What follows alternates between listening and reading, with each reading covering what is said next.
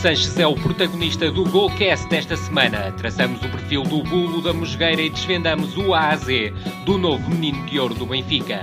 Mas há espaço para outras promessas, para uma viagem à gélida Noruega e para um jogo de tabuleiro.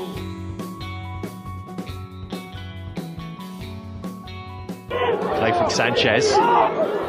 Silva screaming forward to his right, played it through the middle instead. And a good hand onto it from Collins. He's just about been enough seconds of skill. Is he going anywhere? Yes, he is, all the way through almost. It's in from Conroy. We said earlier, didn't we? He's a powerful player. Showed us again there good balance, good ability on both feet. Trying to draw a tackle and create an opportunity by getting a foul as well. Maybe just one too many players he's taken on there. Renato Sanches, a águia da Mosgueira. 18 de setembro de 2011. O meu amigo Alexandre Calado, sociólogo com magnífica visão de jogo, telefonou-me a descrever a prestação de um garoto que realizara uma exibição impressionante num jogo de iniciados ante o Cultural da Pontinha. Um miúdo franzino, baixinho e com uns dreadlocks pouco expansivos. Chamava-se Renato Sanches. Chamavam-lhe Bulo. O que mais impressionava era a forma confiante com que abordava cada lance, não se limitando à função de oito. Com velocidade, disponibilidade física e garra esdrúxula, o garoto da íngreme musgueira transportava o futebol de rua para um coletivo bem arrumado, desdobrando-se no papel de 10 e 6, mas também aparecia sobre as alas ou como segundo avançado, consoante as necessidades da equipa. Sem surpresas, foi queimando etapas à velocidade da luz, integrando a equipa B como titular no seu primeiro ano de júnior, escalão pelo qual praticamente não passou. Ganhou robustez física e solidez no choque, mas não perdeu a postura extraordinariamente confiante com que aborda cada lance, sempre que um aroma intenso a futebol de rua, fruto de quem cresceu com a consciência de que era o jogador de quem se esperava que fizesse a diferença. À boa maneira de Sidorf e Davids, jogadores que nunca terá visto jogar. Fixado como médio centro, no papel de oito, mostra capacidade para destruir jogo, ao conjugar capacidade de pressão, agressividade, robustez e argúcia no desarme, mas destaca-se, principalmente, pela forma como assume ações de construção, explorando a visão de jogo e qualidade de passe, e ações de condução, ao conciliar, mesmo assumindo riscos excessivos, velocidade com a bola nos pés, qualidade técnica, criatividade e um remate vigoroso com o pé direito. Renato Sanches está preparado para jogar na equipa principal do Benfica. Uma certeza, jogará com o mesmo à vontade com que defrontou o Cultural da Pontinha nos iniciados, o Mafra na segunda liga ou o Galatasaray na UEFA Youth League. Sempre sem medo de assumir o jogo e de errar, com a certeza moleque de que acabará por desequilibrar. Poucas pessoas terão acompanhado a ascensão meteórica de Renato Sanches de forma tão pormenorizada como Alexandre Calado. No Golcast, Alexandre começa por contar-nos a história da evolução da jovem águia da Mosgueira. Quanto à história do, do, do, do Renato Sanches, o primeiro aspecto que eu destaco é que até a origem social dele é da Mosgueira, ou como se no Real da Mosgueira, como se saberá. Mosgueira hoje é um sítio quase desaparecido. Aquilo foi tomado para Alta de Lisboa, mas Alto, Alto Lumiar e Alta de Lisboa também. É, que é, é, e hoje em dia que está quase foi tudo completamente reconstruído, mas aquilo era um dos bairros mais duros de Lisboa, se não o mais duro de Lisboa. E, e, portanto temos que ver que ele, ele, tem, ele, nasceu no, ele nasceu em 97, ele também já apanhou muito já, já o final, mas origens dele, as famílias não sei o que, deve ser, é um contexto duríssimo. Um, o miúdo, pá, eu comecei a ver, pá, não sei se foi já nos, foi nos infantis, ele ainda chegou futebol de 7 no Benfica, eu cheguei, vi agora. Eh, a equipa do Renato, que repara, quem é, quem é que nasce em 96? O Diogo Gonçalves, o João Carvalho, são estes jogadores, era a equipa dele. E essa equipa era muito boa, e toda a gente esperava muito dessa equipa. O Renato era uma espécie de pivô ofensivo quando eu o vi, porque ao início eu nem percebi muito bem a posição dele. Porque eu tanto o via jogar como extremo, como via jogar como número 10, como via jogar como segundo avançado, como via jogar como médio centro. Ele desde pequeno ele transitou a ideia que eu tenho, pá, se calhar aqui repara, não é uma ideia sistematizada, é uma ideia de impressão, é de ir apanhando os jogos e de ir o vendo. Era uma ideia de um jogador que saltava de posição e que tinha grande influência em qualquer posição. É, porque o Renato tem características, depois lá chegaremos, que permitem de facto saltar para diferentes posições, mas também porque. É, mas o essencial é aquela coisa que é, que é mágica do jogo, que é tu consegues impor o teu estilo de jogo em qualquer posição do campo. É, não é que quando tu visse extremo jogava de maneira muito diferente como jogava a média centro, ele adaptava-se às, às, às, às, funções específicas de quem tem que jogar aula ou quem tem que jogar mais adiantado no campo ou mais recuado no campo, mas o jogo dele era, era, a maneira como ele tratava a bola, a maneira como ele é, é, pegava no jogo era um, era um era bastante não diferia assim muito tu vias sempre a marca do gás ele quando ia jogar o extremo não era um jogador menor, já estava era já extremo, era o gás. E também temos que ver uma coisa, quando nas escalas, principalmente nas escalas mais baixas, os miúdos não têm grande capacidade de fazer passo longo. O passo longo com direção e facilidade não é uma coisa que se faça muito, o jogo é muito mais apoiado ao longo do campo. E quando tu és o Benfica e tens uma guia tão boa, tu estás muito estacionado naquela, numa capa adversária. Portanto, o jogador que nós hoje vemos é um jogador que está um futebol sénior, profissional, onde a bola corre mais rápido do campo, onde se dá menos passos quando ele, eh, face à sua qualidade técnica, à sua capacidade de remate, à sua capacidade, à sua criatividade, ele já vem muitas vezes em pessoas mais adiantadas, porque a equipa estava lá estacionada, e portanto queria que ele desbloqueasse uh, uh, as defesas adversárias. E portanto ele nesse percurso, apesar de andar a jogar nas aulas, era essencialmente um médio ofensivo, era um 10. De 10 para 8, ou por vezes até 6, os motivos que conduziram ao recuo de Renato Sanches por Alexandre Calado. Mas que o médio foi recuando, também porque a partir do momento em que lá está, ele começou, o jogo é, consegue fazer um jogo mais longo e tu queres ter um jogador com a qualidade dele mais atrás do campo, porque ele consegue não só circular, como defender bem, como fazer a bola, como progredir no terreno com a bola, seja por passo, seja por ele a transportá-la. E isso também foi uma coisa que foi algo interessante desde o início. Ele é um jogador com competência defensiva. Ele não foi um jogador como, como muitos jogadores atacantes passaram para trás, que foi ensinado a defender. Ele tem uma qualidade natural, digamos, eh, para simplificar, a defender. Ele sabe, ele sabe cortar bola, ele sabe abordar o adversário, ele sabe pressionar o adversário e soube isso sempre. Portanto, porque também nessas alturas que eu vi muito no ataque, eu também podia jogar a médio centro, eu não havia nenhum problema com isso. e portanto, quando ele recua no campo, não foi uma coisa que tenha sido necessariamente. Agora temos que tipo, reensinar este jogador, por exemplo. A renovação do paradigma da formação do Benfica Alexandre Calado conta-nos o que separa Renato Sanches de Bernardo Silva. É que o Bernardo é um jogador ainda de um, da equipa B. Ele aparece, ele quando surge, quando as equipas B surgem, ele está no primeiro, está no Diamante Juvenil e faz o percurso normal. A tendência, com o Sassidinho também é um relíquia disso, é fazer, era fazer, os jogadores fazerem os escalões todos. Mesmo que andassem um ano à frente, eles faziam os escalões todos. A partir do momento que as equipas B, principalmente o Benfica, tu, tu tens de reconstruir porque tu na verdade baixaste muito a idade, tu começaste a ter júniores na equipa B, o que isso faz mudar o plantel da equipa B, faz mudar o plantel dos juvenis e portanto ele, é, ele já é fruto disso.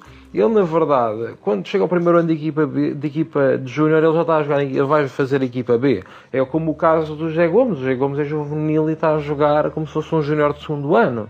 E convenhamos, ele é o melhor avançado que o Benfica tem na formação. Ele, se, fosse, se ele pusesse o gajo na equipa B, ele era titular da equipa B, desconfio eu. Uh, e, o, e portanto o crescimento do Renato é muito mais rápido muito do que o crescimento dos jogadores até, até ele, até esta geração. E, portanto, enquanto esses jogadores quando chegavam, o Renato ainda nem é sénior, mas quando chegavam a sénior, taticamente já, tinham, já estavam muito estabelecidos, porque eles tinham feito, na verdade, 5 uh, anos, 6 anos de, de, futebol já de nível nacional, 5 porque são os iniciais é que jogam a nível nacional, mas 6 anos já de futebol do que o Benfica chama de especialização. Uh, o Renato faz isso, mas faz isso num instante, uh, faz em muito menos tempo, ele chega ao futebol mais rápido e portanto. Esta definição, podemos chamar esta definição da que tem a ver também com a velocidade do percurso, não é? Quer dizer, ele, e, e com as características dele. E portanto este é o jogador, e temos que ter considerado que ele chega, que é uma coisa interessante para passar à próxima ele chega já ao futebol profissional quando ainda tem na verdade, está a fazer o seu segundo ano de júnior e recorda que ele ano passado esteve ausente em vários momentos por lesão. Uh, e portanto ele é um jogador ainda que tem deixa burilar, ainda tem aqui ainda tem um espaço uh, de, de definição. Um aspecto que eu acho muito interessante, eu vou fazer o contraste com outro jogador que é o Bernardo Silva. O Bernardo Silva foi um jogador que a gente reconheceu muito talento na formação e eu acho que achei a falar sobre ele em tempos em que eu dizia, pá, eu acho que este tem muito talento porque ele é muito pequenino e eu não sei.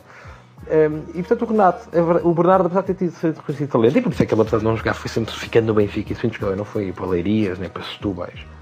Uh, o Bernardo nunca teve responsabilidade. O Bernardo era um suplente, não era o craque da equipa. Ninguém, não, não, não, não, as coisas, a equipa não estava nos ombros dele. Uh, o Bernardo teve a equipa nos ombros dele e aí, de facto, um grande salto foi quando foi o último ano de Júnior. E porque, nota, acontece isso também porque tu tens jogadores como o Cancelo, como tiveste o Helder Costa, tiveste vários jogadores que subiram para a equipa B. E o Bernardo aí faz um grande ano, faz um grande, grande ano, mas convenhamos, a equipa não ia ganhar o campeonato nacional de Júnior. A equipa tinha, tinha tido dificuldades, tinha perdido vários jogos e tinha ficado em segundo na, na, na primeira fase. É, é, porque a equipa não era assim tão boa, não era por ele, ele era claramente o melhor, mas a equipa tinha dificuldades.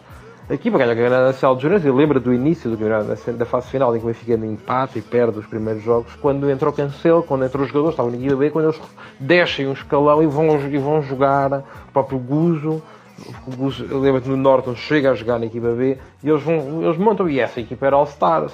E aí o Bernardo, sendo o capitão, sendo a referência da equipa, e nesse momento o jogador consolidado, com os outros aquilo. Uh, compreende? Se os outros tivessem de início, não sei se ele era o principal jogador. O, o, o, Renato, não. O Renato foi o craque desde o início. Dizer, o João Carvalho e o Diogo Gonçalves eram craques. E o João Carvalho até, até uh, um miúdo mais. mais craque, mais no sentido que era a estrelinha, era, é o príncipe, não é? Um caso. Uh, mas o Renato era estrela. Dizer, e o Renato é um gajo isso tem que ser valorizo, que, eu, que isso é uma coisa que eu valorizo.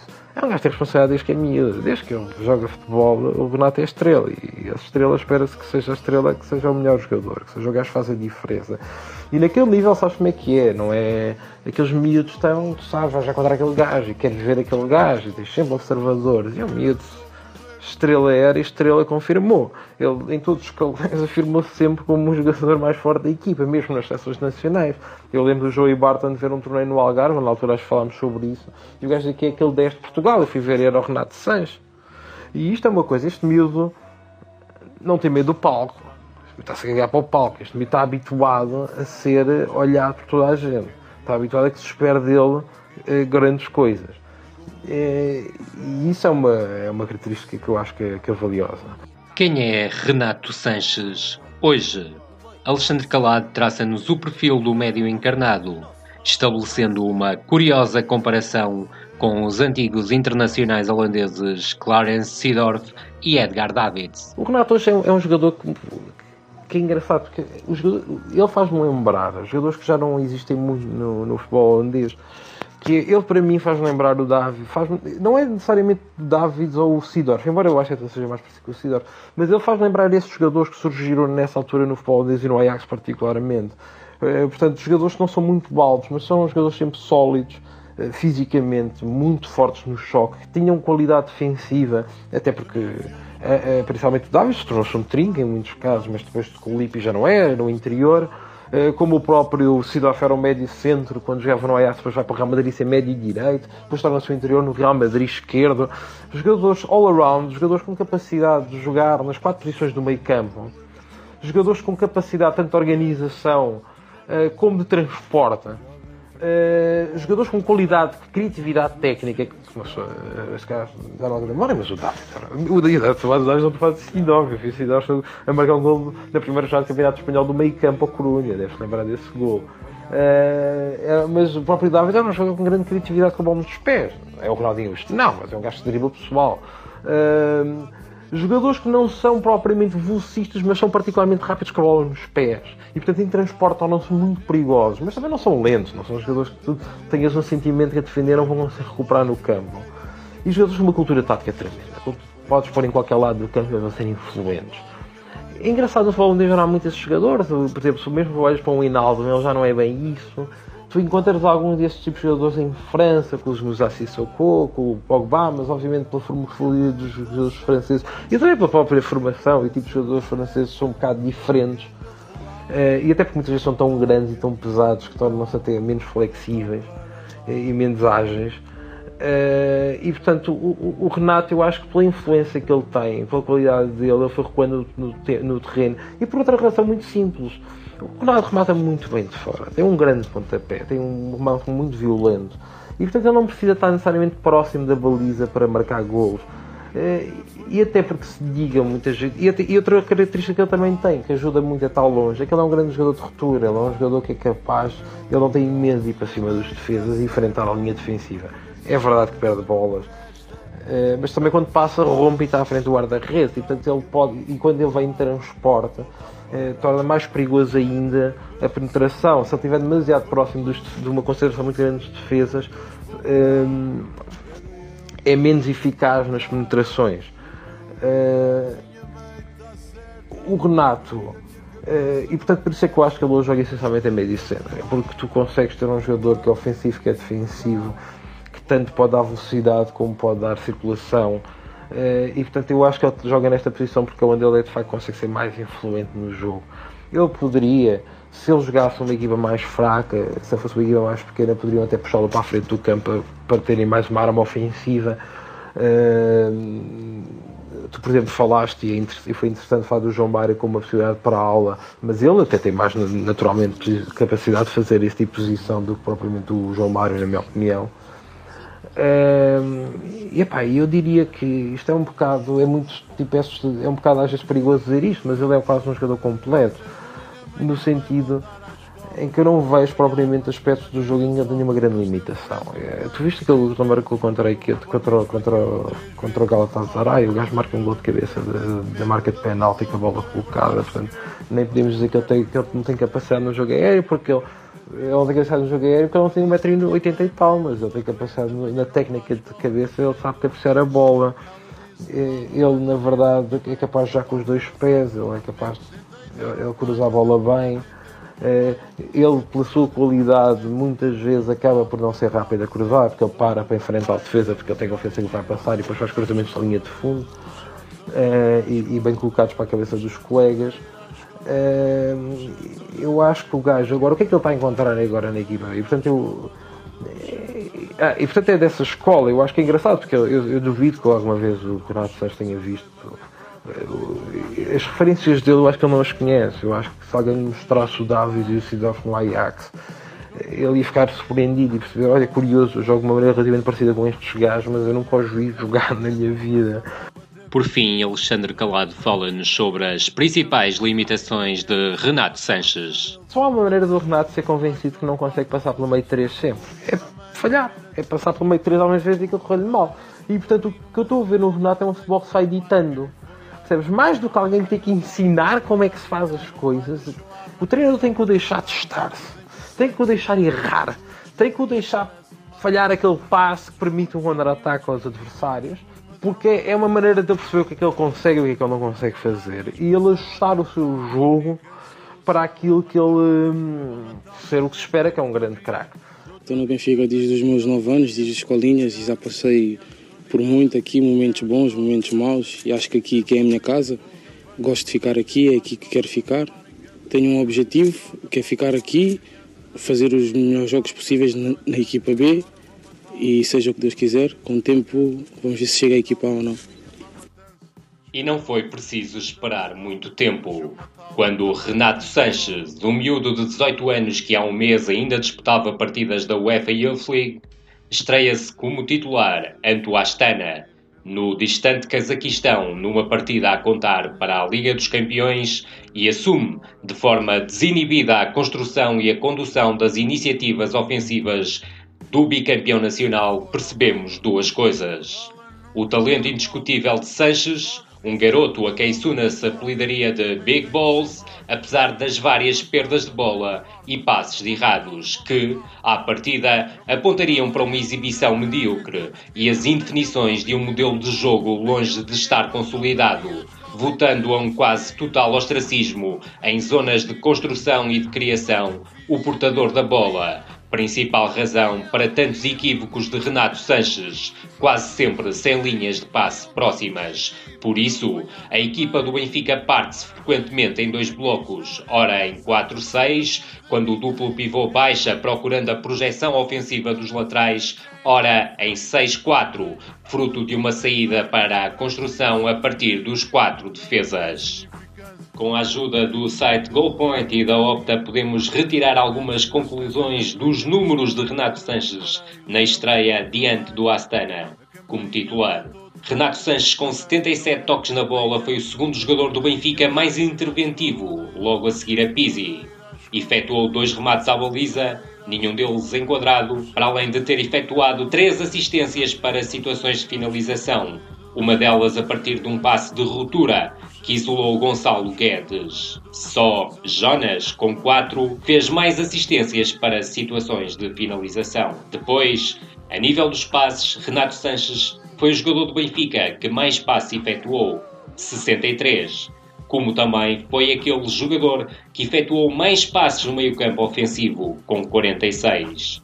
No entanto, o modelo de jogo do Benfica apresenta insuficiências que motivaram que Renato Sanches apresentasse baixa percentagem a nível do acerto no passe, 71,4%, 69,6% nos passes realizados no meio-campo ofensivo. Para além de ter efetuado um drible, Renato Sanches perdeu por 21 vezes a bola. Nenhum jogador do Benfica perdeu mais bolas. Renato Sanches sofreu duas faltas, por isso mesmo foi também um dos jogadores com mais faltas sofridas do lado dos encarnados e efetuou nove recuperações.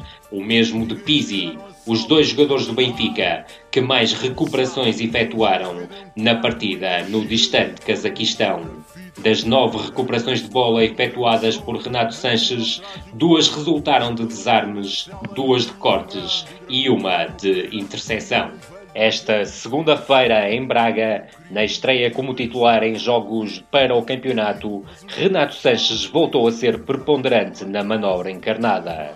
No entanto, registra-se uma franca evolução no capítulo do passe e nas perdas de bola. Renato Sanches, com 39 passes, foi o terceiro jogador do Benfica que mais passes efetuou, logo atrás de Pizzi, com 46, e Gaeta, com 42. A nível do acerto no passe, Renato Sanches foi o melhor, 94,9% no total, 92,3% no meio-campo ofensivo. Para além disso, Renato Sanches apenas perdeu 5 bolas, dos titulares, apenas Jardel perdeu menos. Se isto não chegasse, Renato Sanches foi, com 56 toques na bola, o quarto jogador do Benfica mais interventivo. Logo a seguir a Gaeta, Pizzi e André Almeida. Destaque para o facto de ter sofrido três faltas, número só batido pelo de Gaeta, com 5, e também para as sete recuperações de bola,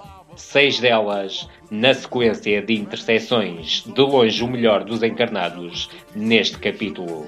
E o que mudou em cinco dias para Renato Sanches passar do jogador que mais passes errou para o jogador que mais passes acertou? A vitória do Benfica em Braga passa sobretudo pela forma mais compacta como defendeu, sempre com as duas primeiras linhas muito próximas, controlando a largura e controlando a profundidade. Mas a presença de Gaetan como segundo avançado, muitas vezes com inteligência para surgir no espaço de terceiro médio, contribuiu de forma determinante para esta evolução de Renato Sanches no capítulo do passe, sobretudo naquilo que concerne ao acerto no passe. É que Gaetan foi o principal alvo dos passes de Renato Sanches. Nem mais nem menos do que 16. E porque é que Renato Sanches, em 5 dias, passou de jogador que mais bolas perdeu para um dos que menos bolas perdeu? Com a equipa mais compacta, Renato Sanches assumiu menos riscos quando arrogou ações de condução. Além disso, assumiu ações de muito menor risco, o que contribuiu para que perdesse muito menos bolas. E as perguntas que se impõem Será a posição 8 a ideal para Renato Sanches? Será que Renato Sanches beneficiaria de uma estrutura em 4-2-3-1 ou 4-3-3 em vez do habitual 4-4-2? Gil Souza dá-nos o seu ponto de vista.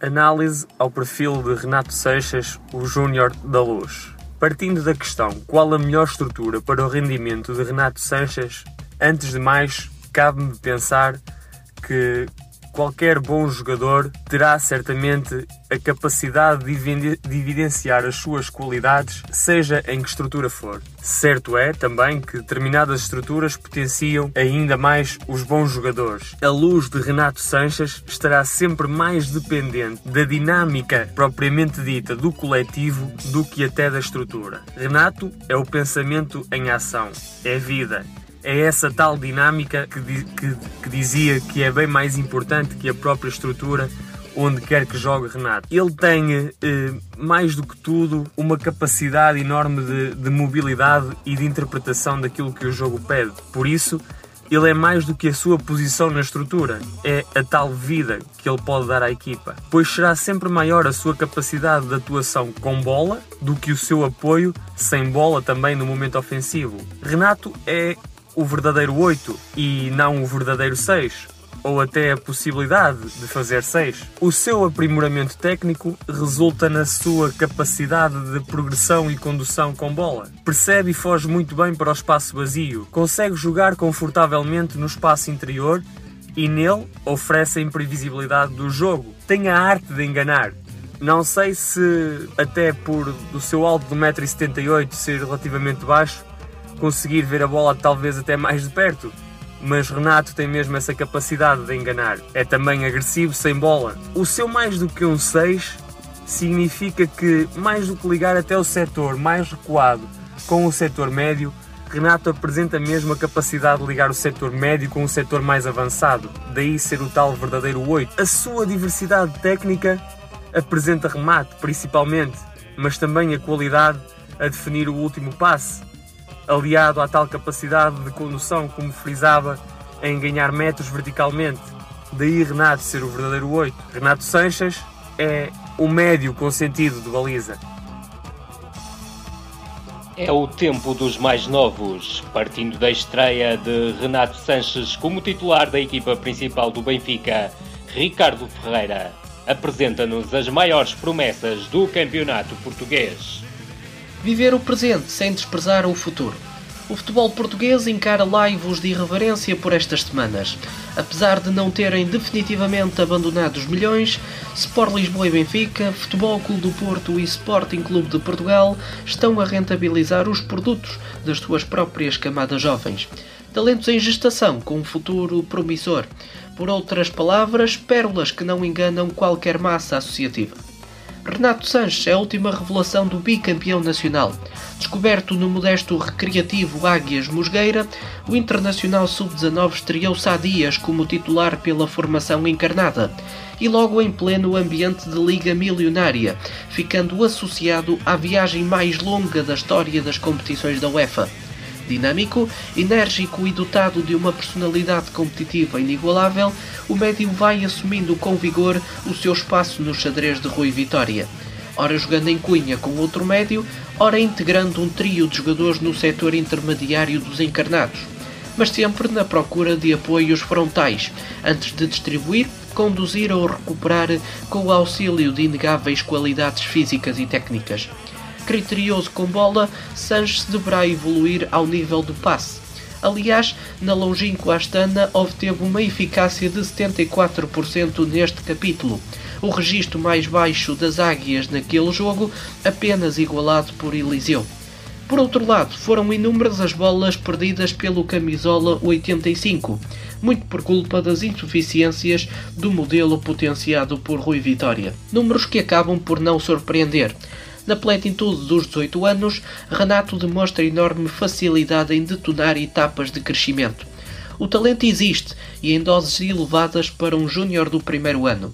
No entanto, precisa de ser expresso em contextos de maior exigência competitiva. precisa de estar mais exposto aos problemas que o jogo oferece constantemente para aprimorar o poder decisório e moldar um crescimento ainda mais sustentado.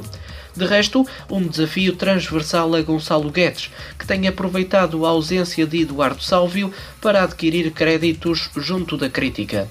Em pouco mais de três meses, o recém-aniversariante suplantou a quinzena de encontros na formação A, apontando quatro tiros certeiros. Trilhou etapas que o menino das tranças quer perseguir. Para já, resta perceber qual a verdadeira intenção do técnico ribatejano se acredita que Sanches é o centrocampista que pode revolucionar o futebol do bicampeão nacional, ou se constituirá apenas mais uma promoção aos séniores, para justificar a política de aposta nos canteranos do Seixal. A prospecção de rapazes com habilidades futebolísticas prossegue mais a norte. Principal revelação do Porto no último exercício, Ruba Neves vem confirmando todos os predicados nos derradeiros meses de 2015 médio de fino recorte técnico, assume importância crescida na forma como descobre com qualidade as melhores linhas de passe para os companheiros. Tudo com o sentido de criar mais problemas ao adversário em plena fase de construção. São 18 anos recheados de maturidade competitiva, pese embora os poucos minutos disputados no escalão sénior. Afinal, Ruben assume de si mesmo como um detonador de recortes, tornou-se no mais jovem capitão de, de, equipa de sempre na Liga dos Campeões, na recepção ao Maccabi de Tel Aviv, e no último mês foi chamado por Fernando Santos para o duplo compromisso com Rússia e Luxemburgo, tendo-se estabelecido como mais jovem dragão titular da seleção das quinas factos que complementam uma estreia auspiciosa pela turma principal dos, dos Dragões, em agosto de 2014, coroada com um golo diante do Clube Sport Marítimo. Regressando à capital portuguesa, Gelson Martins e Mateus Pereira vão espalhando pormenores deliciosos pelos relevados da Liga NOS. O luso cabo verdiano é perito a esquivar-se da pressão contrária, enganando opositores com os recursos que bebeu do meio urbano o menino de rua atrevido que driblava toda a vizinhança, mas que se julgava esquecido pelo futebol moderno. Valeram-lhe a resiliência e a capacidade de trabalho na hora de augurar patamares de excelência. Já o luso-brasileiro vem aparecendo com menor frequência na equipa principal do Sporting, mas em moldes semelhantes aos de Gelson, tentando fomentar no último terço ações distintivas da maioria dos seus colegas de profissão. Duas promessas formatadas em Alcochete, a precisar de tempo para estabilizar, errar, aprender e evoluir. Os golos ajudam a ter confiança e a crescer dentro das dificuldades, mas Gelson e Mateus significam muito mais do que a oscilação das redes contrárias. São futebol em estado puro. O ressurgimento das equipas B em 2012 ofereceu novas condições para a afirmação dos talentos jovens. Três anos depois, os resultados tendem a aparecer de forma faseada e meritória.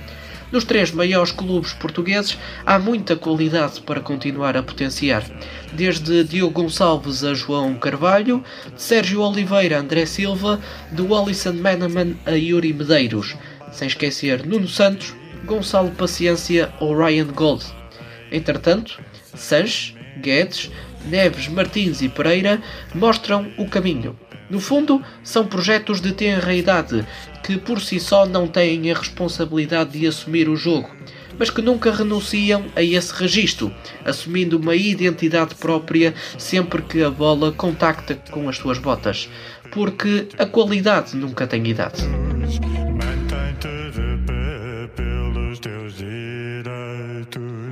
Mantém-te de pé pelos teus direitos.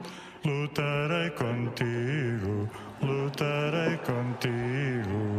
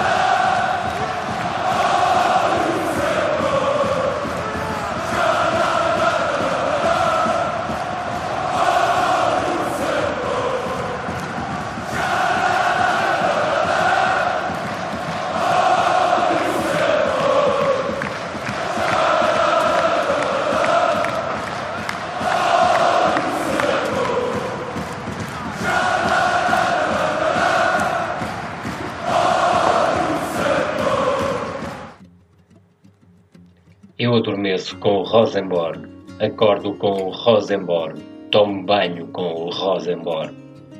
A declaração pertence ao emocionado Ivar Koteng, presidente do clube de Trondheim após a conquista do título nacional, meta que escapava desde 2010. Conhecido pelo temperamento efervescente e algo rude, que já o levou a criticar treinadores em público, queixando-se da moleza excessiva nos treinos e de algumas opções táticas dúbias, e a trocar de braço direito e de assessores, ao achar que lhes faltava capacidade de trabalho e talento, Koteng é também definido como um homem frontal, terra a terra, exigente e um labutador infatigável. Quando assumiu, em fevereiro de 2012, a presidência do Rosenborg, tinha como objetivo devolver o emblema ao topo do futebol norueguês, onde se situara nas décadas de 1990 e 2000, período em que conquistou 16 títulos nacionais, tornando-se em presença assídua na fase de grupos da Liga dos Campeões. O retornar à estrada do sucesso ocorreu com a aposta em três homens e uma mulher da casa.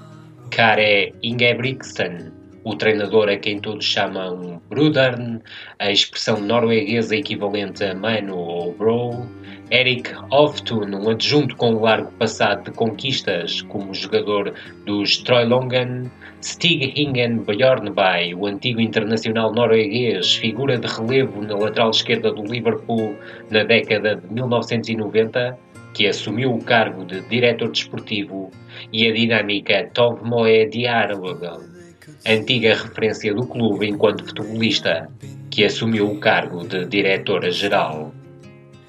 Sabia que era competente e exigente, mas não imaginava que fosse tão bom treinador. É desta forma sincera que Ivar Koteng recorda a aposta em Kare Ingebrigtsen, o treinador que devolveu o Rosenborg ao cubo da Tippeligaen quando assumiu em junho de 2014 o comando da formação de Trondheim, cidade que o viu nascer, Brudern era uma mera solução transitória. Antigo adjunto Viking, onde coadjuvou o sueco Kjell Bjornervet, Ingebrigtsen tinha tido uma curta experiência como técnico principal do Bodo Glimt, marcada por uma descida de divisão e por falhar a tentativa de regresso à divisão maior. Acolhido com desconfiança, apesar do seu passado como jogador do Rosenborg, atacou de forma hercúlea a missão que tinha pela frente, produzindo alterações significativas no clube, o que lhe permitiu, juntamente com os bons resultados, afiançar o cargo de treinador a título definitivo.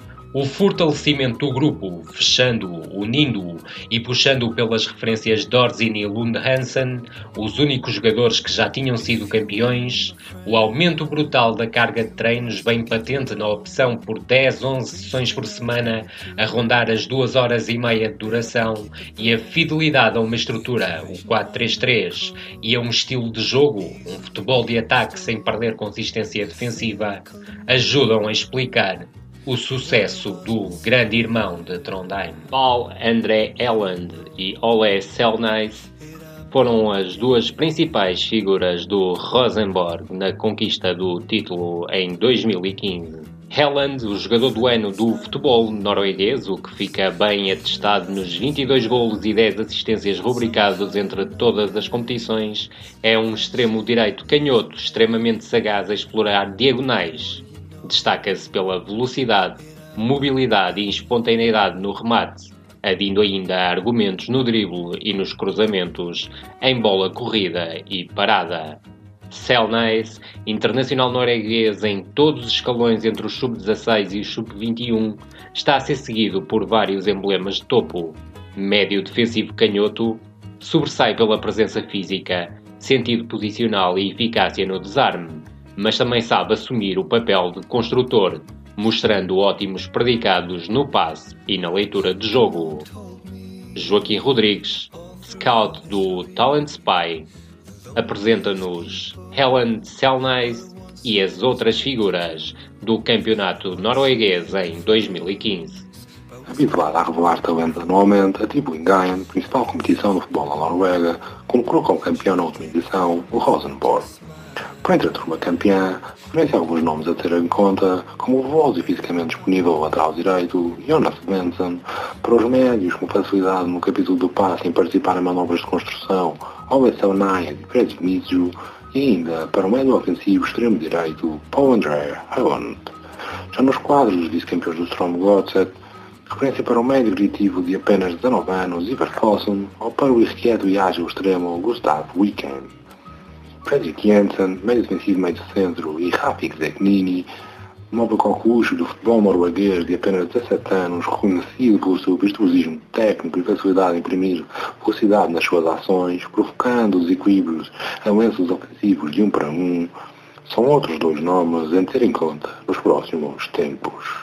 Anders Trondson, médio centro de 20 anos das fileiras do Sarpsborg 08, Mohamed El o avançado móvel de 18 anos, Sander Svensson, ambos a defenderem as cores do MOL, Timur Bitiki, extremo de 19 anos do Viking FK, Elias Maron Masson, avançado islandês de apenas 20 anos, Stephen Stengel, médio centro organizador de jogo, ou criativo Gayad Zahid, a defender as cores do Valerian Gaiev, assim como Henrik Bjorn, o extremo norueguês fisicamente potente de apenas 18 anos, ou ainda o avançado centro nigeriano Eke James, são nomes que provam que a terras de vikings e bacalhaus também existe talento. Pedro Varela estreia a sua rúbrica semanal no Golcast, sempre com as últimas novidades do mundo digital, com o futebol como mote. Curiosamente, tudo começa por um jogo de tabuleiro. Semanalmente vamos trazer eh, alguns elementos digitais, outras vezes não digitais. Esta semana, curiosamente, vamos começar por um não digital. É um jogo de tabuleiro um, que se chama Masters of Football um, e foi criado uh, por portugueses. A história é muito simples. Um, é 3 de junho de 2015 estes, estes quatro jovens colocaram uh, no Kickstarter, para quem não está mais familiarizado com estas, com estas ferramentas online, o Kickstarter permite uh, procurar financiamento para para avançar com, com uma ideia, através de pessoas que acreditem nessa ideia. E entre junho eles tinham o objetivo de juntar 25 mil euros para produzir um, as primeiras unidades.